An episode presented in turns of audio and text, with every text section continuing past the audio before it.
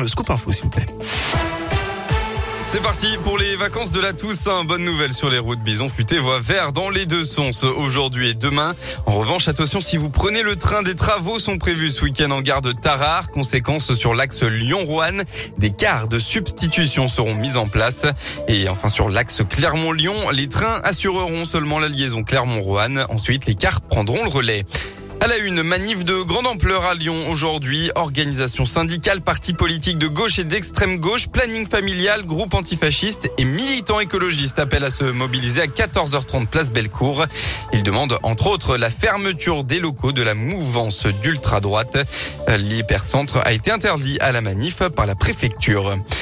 L'appel aux urnes agit fort puisque les élections municipales ont été annulées par le Conseil d'État. Un nouveau scrutin est organisé le 5 décembre prochain.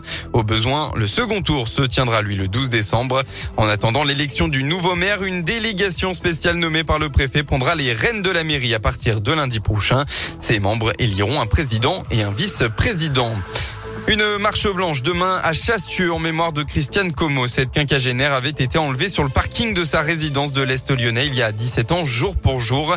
Son corps avait été retrouvé quatre mois plus tard dans l'Ain. L'affaire n'a jamais été résolue. Et eh bien, d'après le progrès, la marche blanche partira demain à 9h30 du boulodrome de Chassieux.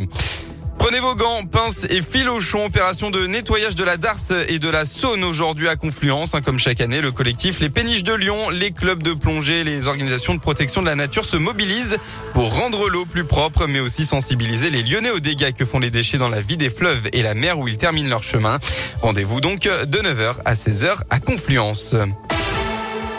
On passe au sport. Tous les regards se tournent vers le loup. Les rugbymen lyonnais viennent de réussir deux grosses performances en gagnant 40 à 5 sur le terrain de Biarritz il y a deux semaines, puis en étant la première équipe à faire tomber Toulouse cette saison. C'était dimanche dernier à Gerland. Le loup est en pleine confiance avant de se déplacer à Paris pour défier le stade français cet après-midi. Et pour l'ailier Xavier Mignot, il faut que les, les Lyonnais restent focalisés et concentrés sur leur jeu. Tout à fait. La plus grosse partie, 80%, hein, ça va être euh, mental. Faut être content, confiant de ce qu'on vient de réaliser, remettre euh, les compteurs à zéro, garder cette humilité pour aborder euh, ce match de la meilleure des manières. Le rugby, ça reste un sport de contact et de combat.